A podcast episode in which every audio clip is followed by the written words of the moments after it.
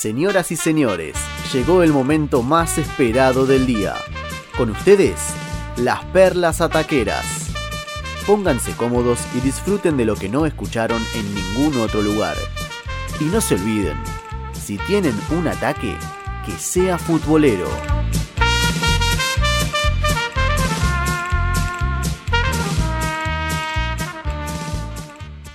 Duerne querido, arrancamos las perlas ataqueras de esta jornada de miércoles 2 de septiembre en la voz suya.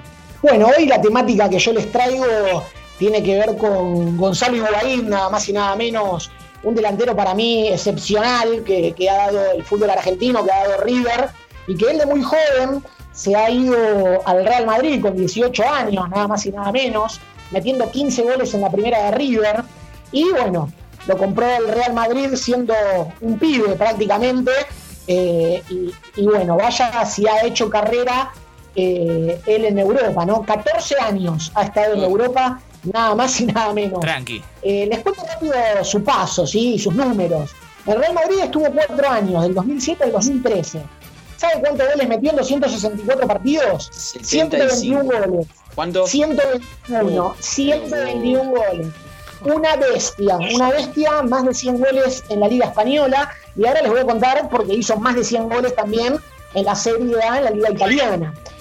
En el Napoli, 2013-2016, eh, el tiempo que él estuvo, eh, ha, eh, metido 92 goles en 147 partidos. Una Era bestia. ídolo ahí, ¿eh? Era ídolo. También, muy querido, muy querido por, por todos los tifosis napolitanos. Y después, bueno, tuvo pasos. Eh, recordamos que Juventus lo compra él eh, al, al, Napoli, se lo compra en 2017, ¿sabe por cuánta plata? Por 90 millones de dólares. nada más y nada menos. Mire lo que han llegado a pagar por este delantero. Después tuvo bueno, incursiones a préstamos en el Chelsea en el 2019, en el Milan de Italia también en el 2018 y 2019. Ahí no ha hecho tantos goles porque ha estado poco tiempo. Marcó 5 goles en el Chelsea en 19 partidos y 23 partidos para meter 9 goles en el Milan. Bueno, llegando a la Juventus a partir del 2017, el Pipa mete 66 goles en 148 partidos. Una verdadera bestialidad eh, para aquellos eh, que, jugamos de manera amateur es imposible. Eh, imagínense jugando 14 años en Europa la carrera que ha hecho este muchacho y del que hablo porque muy probablemente termine y culmine su carrera en la MLS, nada más y nada menos en el Inter de Miami de David Beckham. Aunque esto no es oficial aún, toda la información y todo indica que él va a terminar su carrera ahí, tiene un contrato millonario para seguir su carrera hasta el 2022 ahí y eh, desempeñarse bueno, en el Inter de Miami. Dupla ataque con Julián Carranza, eh, jugador que salió de Banfield. Sí, señor. ¿Y sabe con quién compartiría plantel también? Con Fidal, con González Pires, con eh, Matías Pellegrini uh -huh. y con Blaise Matuidi, el francés oh. que ha sido compañero de él nada más y nada menos en la, beca, en la vecchia señora. Eh, eh, bueno, estos son los Saja, números. entrenador de arquero, Wally. Sí, sí, señor, entrenador de arquero, el chino Saja, y comparte también una relación muy particular con Beckham, porque el primer año en el que él llega al Real Madrid, eh, justamente eh, fue el último año del inglés en la Casa Blanca. El último año de Beckham se corresponde al primer año de la llegada de él al Real Madrid. El Pipita y el Spice Boy del Real Madrid. Spy Boys porque recordamos que Beckham es el marido de una de las Spy Girls. Y bueno, eh, en ese año que coincidieron, tuvieron una gran final, un partido que el Real Madrid le remonta al español por 4 a 3 eh, el Pipa mete un gol en ese partido y se consagra el Real Madrid en la Liga 2006-2007, justamente con él anotando y con ellos como compañeros. Eh, le pelean la Liga al Barcelona, se la ganan, y aquel partido se plantea nada más y nada menos que con Roberto Carlos, Marcelo, Emerson, Robinho, Cicinho, Fernando Gago y Ronaldo. Mire el equipo que tenía el Real no, cuando increíble. él salió campeón. La verdad, Tremendo. impresionante la carrera de Gonzalo Higuaín y a tener en cuenta su posible, su posible futuro, para mí, ya casi eh, cerrado en la MLS. Y hace poquito, para cerrar, Wally, eh, comentaba en una nota que cuando estos monstruos ¿no? que le daban eh, ciertas indicaciones o consejos eh, en los entrenamientos o mismo en un partido, él no lo podía creer y obviamente les hacía caso y hizo la comparación tantos años después con el futbolista de hoy en día, ¿no? Lo que eh, se perdió, ¿no? En definitiva, que hoy en día él capaz con el carrerón que vos dijiste que tiene o tantos otros jugadores eh, mejores o a su altura le dan consejos a, juveniles y son realmente muy poquitos los que eh, sienten esa adrenalina de wow, mirá, Cristiano Ronaldo me está dando un consejo, Gonzalo Higuaín, eh, o el jugador que sea, Bufón, eh, yendo por el lado de la Juventus, ¿no? Y hoy en día, como digo, lo, dijo el propio Higuaín, son poquitos los que realmente le dan esa atención y ese valor. Bien, Duverne, hasta ahí, es tu perla taquera, ¿no? De esta noche. Sí, eso es todo, amigos, y abrazo para todos. Me despido porque ya se vienen los chicos. Chau, chau. Dale, te despido, te despido. Bueno, hoy se cumplen nueve años de, la llegada de Isabela eh, a, la selección argentina. Eh, si te parece, Aus Comiso, que vos tenés eh, la perla taquera de esta noche en relación a Isabela y la selección, podemos escuchar la palabra de Isabela del año 2016, luego de recibir el premio Democracia de Caras y Caretas. Debemos ser ante todo dignos, como lo dije a los muchachos antes del último partido. Seamos dignos nosotros mismos, seamos dignos con nuestros compañeros o seamos dignos con nuestros rivales. Seamos dignos en la victoria y seamos dignos también en la derrota. Así que bueno, lamentablemente me duele en el alma. No, no haber podido traer la copa para nosotros, para Argentina. Pero este premio, a pesar de ser segundo, es una caricia al alma. Me reconforta el espíritu. Quiero agradecerle a cada uno de los jugadores, desde el primero hasta el último, que dejaron sentados los valores que nosotros quisimos esparcir a lo largo de estos tres años de campaña. Bueno, qué, comienzo, Aus, ¿eh? para hablar de Isabela y la selección argentina. Sí, la verdad que me puse la piel de gallina. No, mentira. Pero siguiendo, ¿no? Con este Quedaba bien que, digas que, se te puso la piel de gallina igual, ¿eh? Emocionó, emocionó igual. Está bien. Eh, siguiendo con este exitoso ciclo que tuvo Alejandro Sabela en la selección, que comenzó un 2 de septiembre de 2011 con un 1 a 0 ante Venezuela en la India, un amistoso más precisamente, y finalizó con la final ante Alemania en el Mundial de Brasil 2014 que por desgracia no pudo terminar con victoria.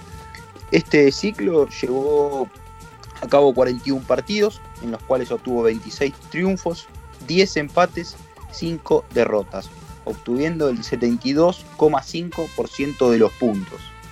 Unos números interesantes. Pero más allá de eso, ¿no? En esta etapa el equipo albiceleste convirtió 76 goles y recibió 33 con Lionel Messi como goleador de la campaña con 25 goles en 33 partidos.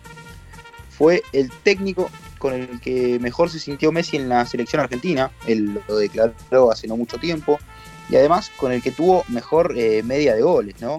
0,76 por partido, eh, con Checho Batista 0,36, con Basile 0,33, con Peckerman 0,20 y con Maradona 0,18 a Batista, que es el segundo, el de Sabela lo duplica. Eso es también algo muy interesante, me parece resaltar. Recordemos que Sabela conformó eh, los famosos cuatro fantásticos, ¿no? Messi, Agüero, Higuaín y María. Y también tuvo una buena eh, respuesta en cuanto a lo defensivo, ¿no? Más que nada en los últimos tiempos, sobre todo en el Mundial, ya que Romero batió el récord argentino de valla invicta en mundiales, por ejemplo. Y recordemos, ¿no? Si hacemos memoria, nos vamos a ese mundial. Argentina en fase eliminatoria, ya sacando del lado de la fase de grupo, enfrenta a Suiza, termina con el arco en cero. Enfrenta a Bélgica, termina con el arco en cero. Enfrenta a Holanda, termina con el arco en cero. Y en Alemania, en los 90 minutos, termina con el arco en cero. Un equipo fuerte defensivamente. Mm.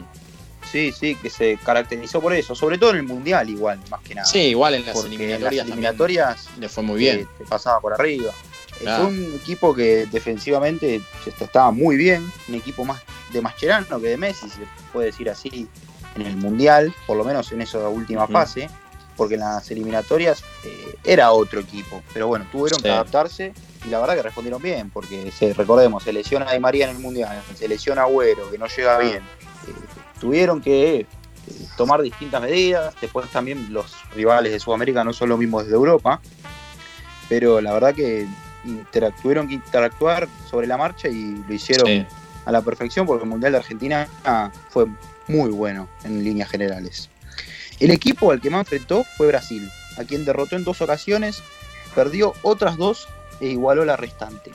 Las otras dos derrotas fueron con Venezuela, 1 a 0 en Puerto La Cruz por las eliminatorias y con Uruguay, 3 a 2 en Montevideo también por la clasificación a Brasil 2014 y obviamente en la final del Mundial 1 a 0 contra Alemania. Espectacular, ¿eh? espectacular comiso, la verdad, recordando ¿no? el paso de, del mejor técnico de la selección argentina, por lo menos de los últimos 15 eh, años, ¿no? Más o menos. Creo que Peckerman también entra, pero si también lo medimos en cuanto a resultados, está por encima todavía. Muy bien, 21 a 56, momento de perlas ataqueras ¿eh? para ir cerrando el programa. Ger Fleitas, ¿qué nos vas a contar hoy? Bueno, como anticipamos, vamos a hablar de un personaje muy particular y poco conocido ¿eh? del plantel, uno de los que integra ¿no? el plantel del Loco Bielsa en el Leeds United. Estamos hablando de Diego Flores, un hombre común quizá, ¿no? Eh, que muchos, eh, digamos, no, suelen conocer de este, de este plantel. Se trata de, Diego Flores, que es un cordobés de 39 años. Bueno, ¿quién es él? No es, Ni, no es ni analista, no es eh, ayudante de campo, no es asistente técnico, nada de eso. Es el traductor del Loco Bielsa en la mayoría de sus conferencias de prensa.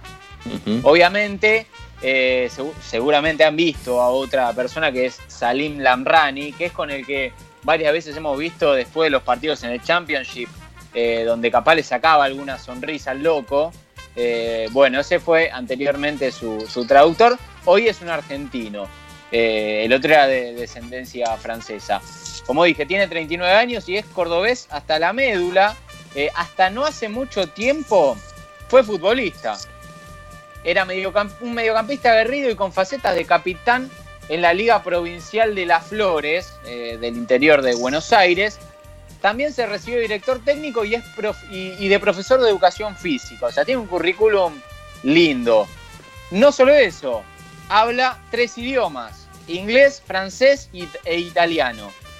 En 2013, hace siete años nomás, emprendió viaje para, para Europa, eligió como destino Irlanda para mejorar el idioma y mejorar también un poco lo que es el inglés y trabajó en el sub-17 de Kingswood, un equipo regional ahí de, Irlanda.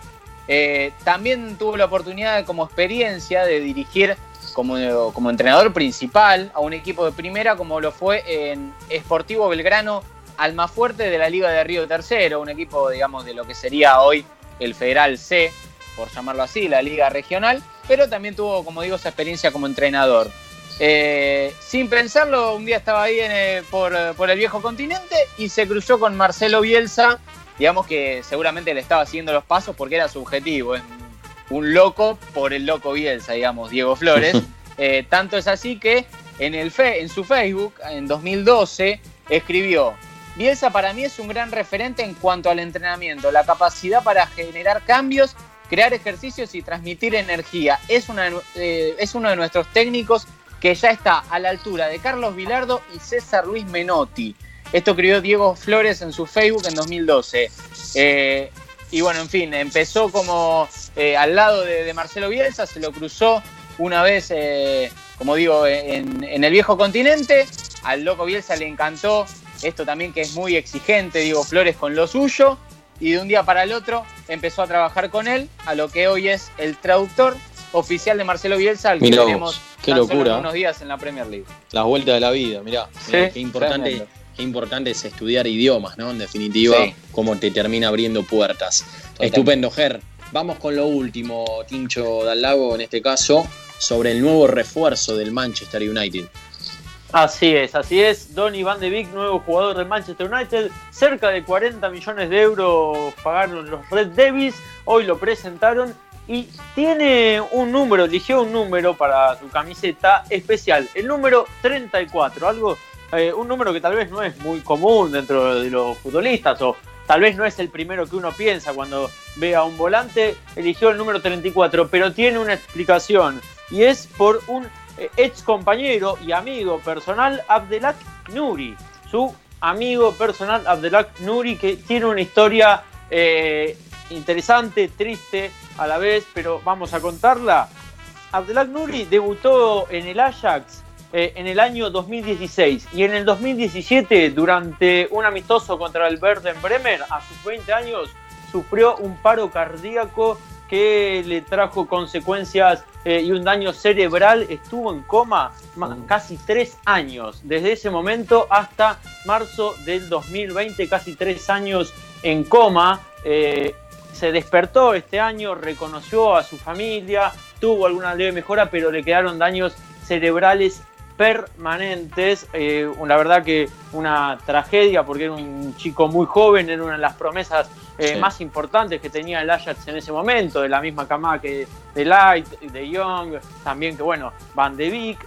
Eh, pero que lo bueno dentro de todo es que sus ex compañeros no se olvidan de él porque hay varios jugadores que le están haciendo hace, algunos, hace algún tiempo, algunos años, ese homenaje, porque Van de Beek no es el primer jugador que se pone el número 34 en su camiseta para recordarlo. Otros jugadores hicieron lo mismo, jugadores importantes como Justin Kluivert, eh, delantero extremo de la Roma, también usa el 34 y otros jugadores tal vez que no suenan tanto de nombre eh, primer, al primer escucharlo, pero sí que están en equipos importantes como eh, Amin Jones en el Napoli, eh, Philip Sandler en el, en el Anderlecht, que es del Manchester City, Joel, eh, eh, Joel Beltman en el Brighton y también Kevin Dix en la Fiorentina. Todos esos jugadores usan el número 34. Qué lindo homenaje. Qué lindo homenaje. me gusta, me gusta. Un amigo que les quedó porque además de ser buen jugador se ve que eh, todos lo destacan como muy buena persona a el chico holandés de descendencia marroquí que, bueno, eh, por ahora eh, es muy difícil que vuelva a jugar al fútbol, dejó la carrera, obviamente, pero bueno, el lindo homenaje que le hacen sus ex compañeros del Ajax. Estupendo, Martincito Lago. Bueno, hasta ahí, las perlas ataqueras de la jornada de hoy, de este miércoles 2 de septiembre.